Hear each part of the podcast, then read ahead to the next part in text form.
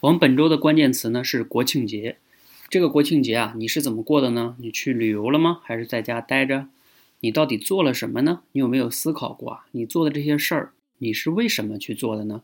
比如说啊，我前两天我特别希望集中精力去做一些我工作中的事儿，比如说把我那个课程完善出来。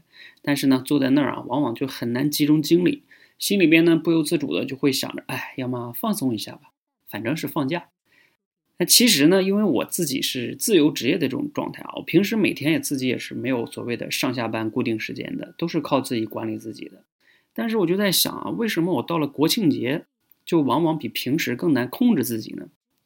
其实啊，仔细想想这个原因啊，也就是因为假期嘛，它附带了很多固有的观念，比如说假期就应该放松放松，就应该出去旅游旅游。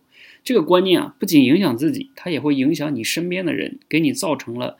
一个无形的强大的这种环境场，这个场对人的影响是非常非常大的。因此啊，在这个假期中，我们每个人啊，可能做了很多事儿，往往都不是自己主观去决定的，很可能啊，都是从众或者是不由自主的就做了一些事儿。我们可以反思一下，过去这六天，我们到底做的事儿是不是自己选的呢？那其实呢，想一想啊，有没有办法破掉这个环境场呢？我的建议啊，可能就是提前想清楚自己到底想要什么，而不是等到假期来了时候才想着要去干什么。这样的话呢，你的假期可能更容易由你自己来掌控，可以过得更有意义。